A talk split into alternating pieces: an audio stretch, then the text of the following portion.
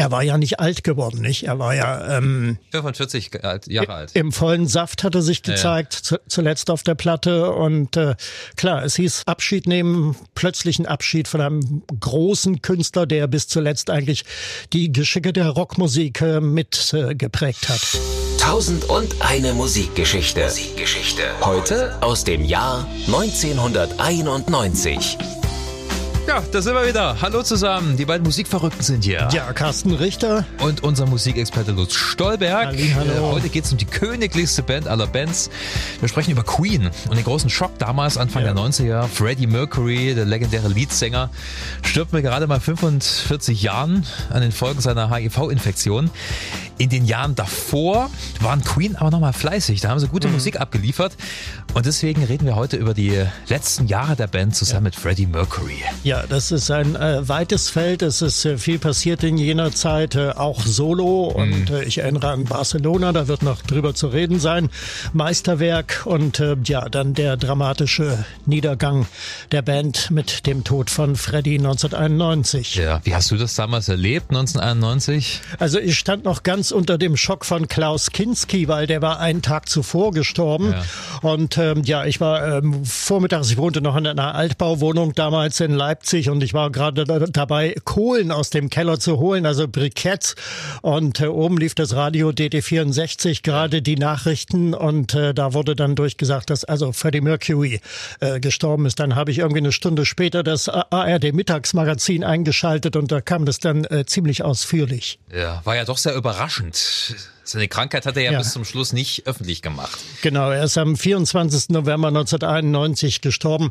Am 23. hat er erst die Pressemeldung in Umlauf gebracht, dass er an AIDS erkrankt ja. ist und äh, das hatte die Öffentlichkeit noch gar nicht richtig verdaut und da kam dann schon die Todesmeldung einen Tag hinterher. Okay, wir springen aber jetzt erstmal ein paar Jahre zurück. Ähm, Queen. Ich würde ansetzen Mitte der 80er. Mhm, äh, vielleicht, ja. äh, lass vielleicht den äh, Live Aid Auftritt nehmen, weil das war ja auch nochmal so, ein, so eine kleine Wende für die Band Queen, die ja davor mhm. so so ein bisschen, ich will nicht sagen Erfolglosigkeit äh, hatte, aber äh, sie, sie waren nicht so hundertprozentig da, oder? Das ist richtig. Sie hatten so ihre Schwierigkeiten mit dem Sound der 80er, hat mhm. man äh, das Gefühl, so die Umstellung, obwohl sie da auch einige Erfolge landeten, aber zur Jahrzehntwende äh, um 1980, da lief ja also okay, das Album The Game war erschienen und die einzelnen Singles daraus, Another One Bites the Dust, das war ja alles nicht typisch Queen irgendwie, diese Rap-Versuche und yeah. dieses äh, Hilly Billy mit Crazy Little Thing Called Love und so, das war sehr erfolgreich, aber es war eigentlich nicht Queen. Ne? Und dann kam hinterher der, der Film-Soundtrack Flash, ein Jahr später, Anfang 1981, yeah. ähm, ist unterm Strich eigentlich auch ein dürftiges Album, okay, ist eine Filmmusik, ja, aber es ist auch nicht so richtig typisch Queen eigentlich. Flash! Ja. Ja.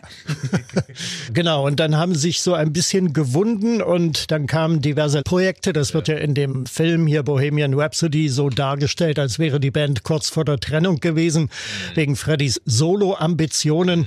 Aber dem war bekanntlich nicht so.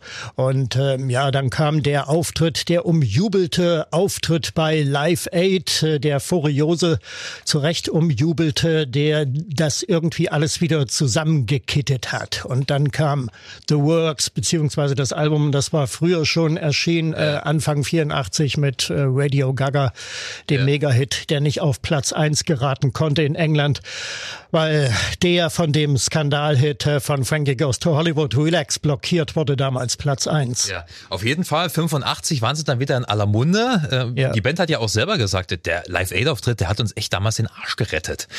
Dass äh, äh wir auf einmal wieder im Gespräch waren. Wie ging's weiter?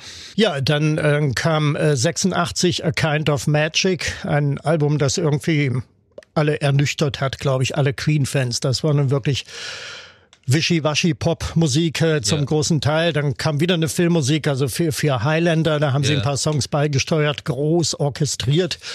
Und ähm, ja, und dann 86 am 9. August damals in Napworth beim beim Festival in England das das letzte Queen-Konzert überhaupt. Ja.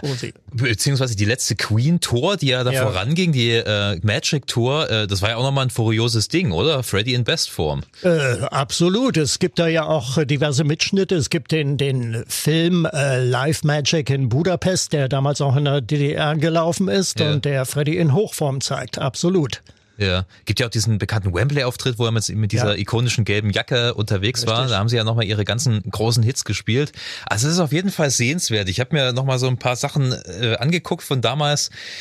Live waren die schon echt eine Urgewalt. Vor allem dank Freddy. Ja, bis zum Schluss eigentlich. Ja, war dann wirklich 86 der letzte Auftritt, oder? 9. August 86, das ist verbrieft äh, in Napworth damals. Ein paar Wochen vorher in Budapest und äh, wie gesagt, Freddy in Hochform. Aber Vielleicht hat er da schon geahnt, dass es äh, eine Tour dieser Art nicht mehr geben würde. Und äh, ja, es kursieren Gerüchte, wann er genau von seiner AIDS-Erkrankung äh, erfahren hatte, beziehungsweise anderen davon mitgeteilt hat. Mhm. Wahrscheinlich hat es 84 schon gewusst. 1985 sagt Barbara Valentin, die Münchner Schauspielerin, äh, Fassbinder-Darstellerin yeah. und äh, in den Münchner Jahren mit äh, Freddy äh, befreundet, ja. er hätte ihr 1985 davon erzählt. Okay, naja, sein, sein Lebenspartner Weile. Jim Hutton, sein, sein letzter Lebenspartner, der wusste seit 1987 davon. Hm, okay. Mit Live war erstmal Schluss, aber äh, ins Studio sind sie ja trotzdem noch gegangen. Also Queen war ja nicht vorbei. Nein, äh, absolut nicht. Also wie gesagt, nach, nach ähm, A Kind of Magic kamen dann erstmal ein paar Solo-Projekte, unter mhm. anderem dieses gewaltige Werk Barcelona mit Montserrat Caballé äh, yeah. zusammen, das dann später vom Internationalen Olympischen Komitee für die Spiele in Barcelona 1992, als er schon nicht mehr lebte, verwendet wurde. Und ähm, seinen äh, letzten Auftritt überhaupt, weil wir schon mal bei Daten sind. Ja. Äh, der war am 14. April 1988 äh, im Dominion Theater in äh, London. Damit hat er, damals hat er mit Cliff Richard ein paar Songs performt aus okay. dem Musical Time. Das war eine Benefizveranstaltung ah. und das war der letzte Auftritt des Freddie Mercury. Aber davon hat damals noch niemand geredet und äh, er selbst wahrscheinlich auch nicht. Ich glaube, er wollte das auch nicht wahrhaben. Und äh, ja, so hat sich die Band dann wieder äh, zusammengefunden und hat äh, im Mai 1989 dann The Miracle herausgebracht. Ein, wie ich finde, ebenfalls dürftiges Album. Yeah. Es war im Grunde genommen Teil 2, A Kind of Magic, in der Machart her ziemlich trivial und ähm, die Band hat das auch gewusst.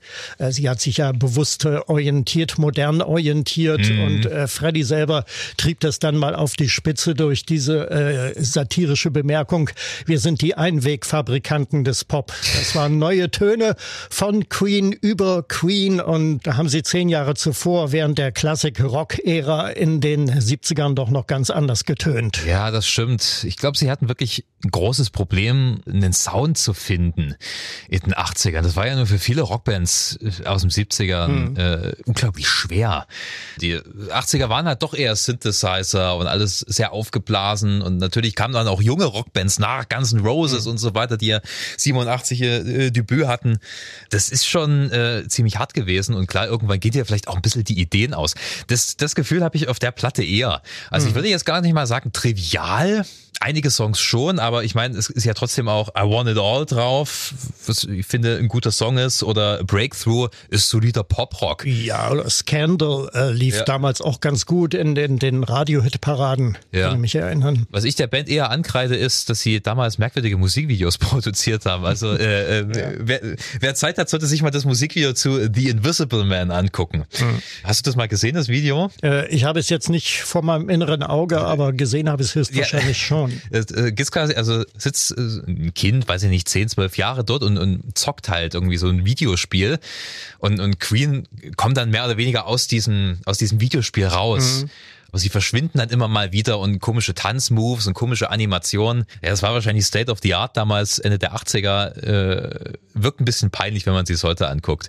Also das sind die, das sind die 70er Live-Aufnahmen von Queen irgendwie besser gealtert als so ein 80er Jahre Musikvideo. Muss ja. man ehrlich so sagen. Ja, die dürftigen Ergebnisse lagen vielleicht auch daran, dass sie den Produzenten äh, gewechselt hatten nach äh, Reinhold Mack oder The Mac äh, genannt ja. war nun äh, David Richards am Zuge der Produzent äh, mit seinen Mountain Studios äh, in Montreux in der Schweiz, wo sie ja äh, die letzten Platten aufgenommen haben. Okay, also äh, trotz allem eine schwierige Phase, obwohl sie ja. wieder in der Beliebtheitsskala gestiegen sind, damals in den 80ern. Mhm. Aber es gab dann zum Schluss der Freddy-Phase von Queen, wie ich finde, ja. nochmal ein Höhepunkt. Ja, es gab diesen Befreiungsschlag mit Innuendo. Genau, das meine ich. Ja, ja. im Januar 91 äh, herausgekommen. Ein äh, unglaubliches Werk. Queen noch einmal in Hochform musikalisch mit einem Titelsong, der Platz eins enterte in den britischen Charts. Eigentlich ein Stück Progressive Rock, das sich irgendwie in die 90er verirrt hatte. Die sechseinhalb Minuten Innuendo haut ja, einen schon ziemlich um, absolut. weil es ist halt, ja, Progressive Rock. Es sind letzten Endes mehrere Parts. Parts, mhm. die da irgendwie zusammengebastelt wurden. Also schon allein dieses, dieses pathetische Intro, das losgeht mit den Synthesizern und den ja. Marschtrommeln und dann Freddy auch wirklich in Bestform, obwohl es ihm damals ja eigentlich schon wirklich furchtbar ging, mhm. während der Aufnahmen 1990. Ähm, und dann hast du mittendrin so ein Operettenteil und auch diesen Flamenco-Teil. Flamenco, der von äh, Steve Howe äh, von ja. der Gruppe Yes ähm, gespielt wird, der ja zufällig in Montreux anwesend war ja. damals und der ins äh, Studio zitiert wurde. Ja, für mich fängt Innuendo ein bisschen an wie Kashmir von Led Zeppelin, ja. was Tempo und Rhythmus angeht. Das kommt genauso diabolisch herangerollt, dieses Stück Musik. Und dann passiert innen drinne eben allerhand. Kaschmir ist ja auch sehr streicherlastig. Stimmt, ja. äh, da gibt's schon gewisse Überschneidungspunkte. Hast du recht. Also ich fand auch, äh, da ist Queen wirklich nochmal in Bestform. Was für Songs kann man sonst noch erwähnen auf der Platte? Es ist ja Innuendo, heißt ja übersetzt so viel wie Andeutung, Anspielung. Ja. Und da äh, vermuten heute natürlich schon viele oder lesen heute viele raus natürlich äh, die äh, Anspielung auf seine AIDS-Erkrankung und darauf, dass es wohl irgendwie zu Ende geht. Und äh, das zieht sich so als roter roter Faden durch einige der Song, Songs, äh, zum Beispiel durch den zweiten I'm Going Slightly Mad, ist auch von einer ziemlich düsteren äh, Stimmung. Yeah. Äh, These are the days of our lives oder äh, The Show Must Go On ist ja schon ganz offensichtlich. Ein Stück, das mir persönlich noch äh, gefällt, das ist das äh, Delilah, was äh, Freddy für seine Katze geschrieben hat, wo äh, Brian May einige Miau-Effekte äh, beisteuert mit einer Talkbox übrigens äh, hat er das gemacht. Ja, ein getan Effektpedal. Ja. Ähm, ja, also die düstere Stimmung, die zieht sich schon sehr durch das Album. Es gibt wenig fröhliche Titel darauf und natürlich zum Schluss Show Must Go On. Ja. Als hätten sie es wirklich geahnt, dass es jetzt vorbeigeht. Ich meine, Show Must Go On ist ja wirklich die Aussage, hinter der Bühne sterben sie, ja, aber ja, es muss weitergehen, du musst raus auf die Bühne und das ist halt unser Leben. Rundet irgendwie auch seine Karriere ein ganzes Stück ab. Ja. Was wesentlich trauriger ist, äh, ist das Musikvideo zu These Are the Days of Our Lives. Mhm. Ähm, weil es ist das letzte Musikvideo, soweit ich weiß, mit Freddy und du siehst halt schon richtig, wie krank er, er ist. Er ist abgemagert. Ja. Er, eigentlich nur noch Haut und Knochen äh, in diesem Video. Also er hat sich ja schon bewusst damals sehr aus der Öffentlichkeit zurückgezogen. Ja. Und ich glaube auch, weil er so krank aussah, haben sie das Video erstmal nur in Schwarz-Weiß veröffentlicht. Mhm. Später kam dann eine farbige Version dazu raus. Und er musste sich wohl auch während der Aufnahmen schon ständig zurückziehen und äh, hat gesagt, ja, ich habe Knieprobleme und so weiter, aber er hatte natürlich mhm. ganz andere Sorgen.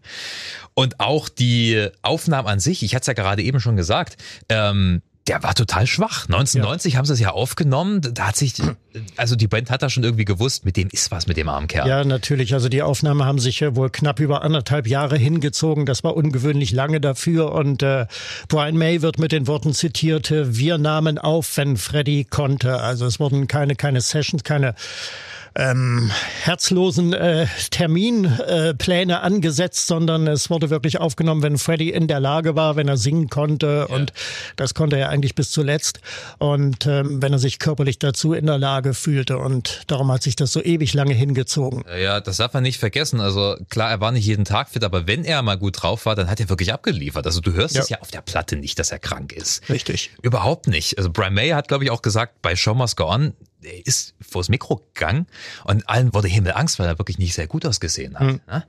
Und dann hat er aber abgeliefert. Und Sean Mascon ist auch nicht leicht zu singen. Da musste er wirklich alles Gefühl und alle Energie reinpacken. Ja. ja.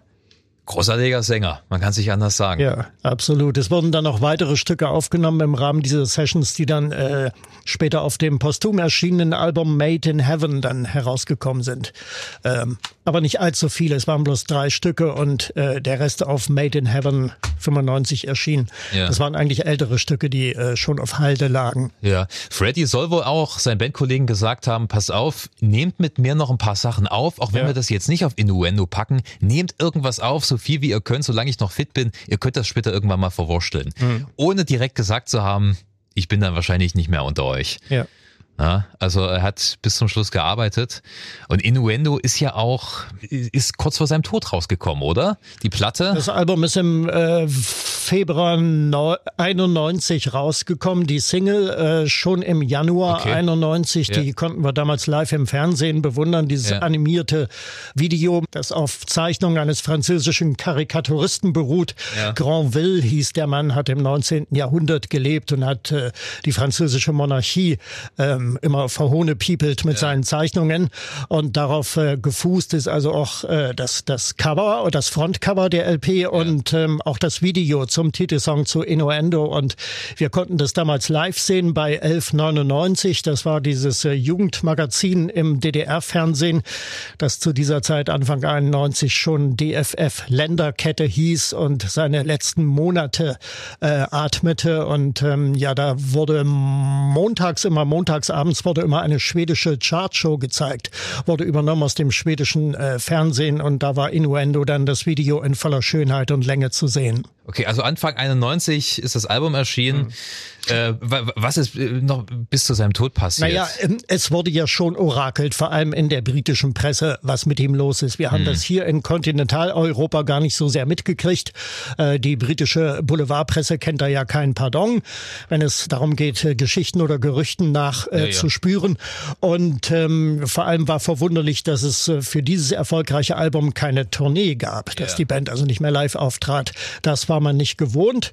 Und äh, ja, insofern schossen schon die Gerüchte ins Kraut. Aber Freddy hat sich bedeckt äh, gehalten und er hat sich vor allem aus der Öffentlichkeit zurückgenommen, um die Gerüchte nicht weiter anzufeuern. Und ähm, ja, dann, wie schon gesagt, einen Tag vor seinem Tod am 23. November hat er dann die Pressemeldung in Umlauf gebracht. Er ist an AIDS erkrankt und ähm, am Tag darauf ist er ins Koma gefallen. Er ist äh, also offiziell an einer Lungenentzündung äh, gestorben ähm, im Zuge einer gesamten äh, Immunschwäche seines ja. Körpers und und ähm, ist aus diesem Koma nicht mehr aufgewacht und ist in den Abendstunden des 24. November dann eingeschlafen in seinem Haus in Kensington in London. Ja, wir haben ja schon mal in einer Podcast-Folge darüber gesprochen, aber äh, wir müssen jetzt natürlich auch wieder darüber reden. Die Anteilnahme war natürlich riesengroß damals. Ja, es war phänomenal. Also wirklich die ganze Welt war plötzlich Freddy. Ja. Und ähm, ja,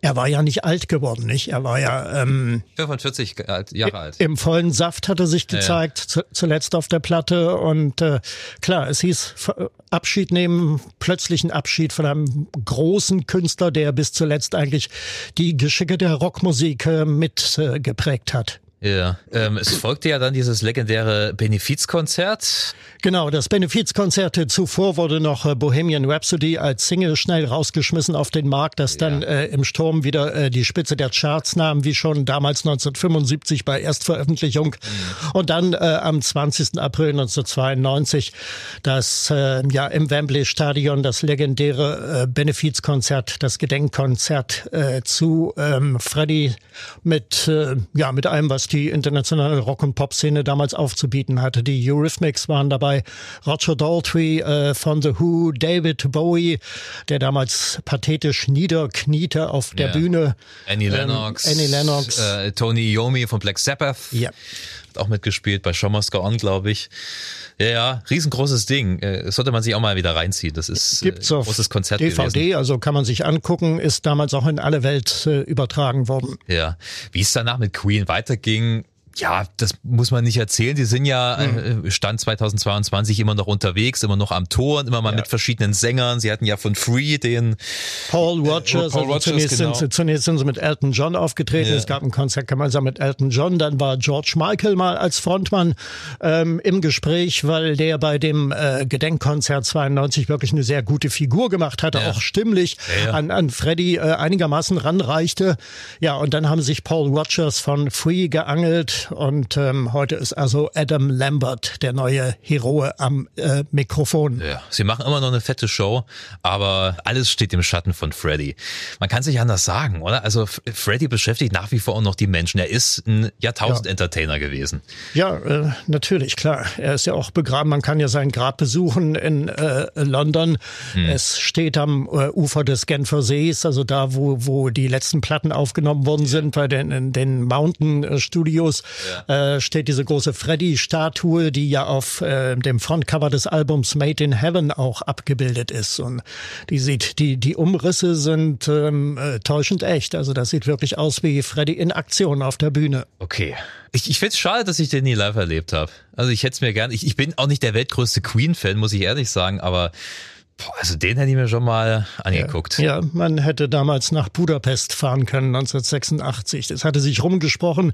Es haben sich viele DDR-Fans damals ja. aufgemacht. Ob die alle ins Stadion gekommen sind, ich glaube es bald nicht. Naja, so ist es halt.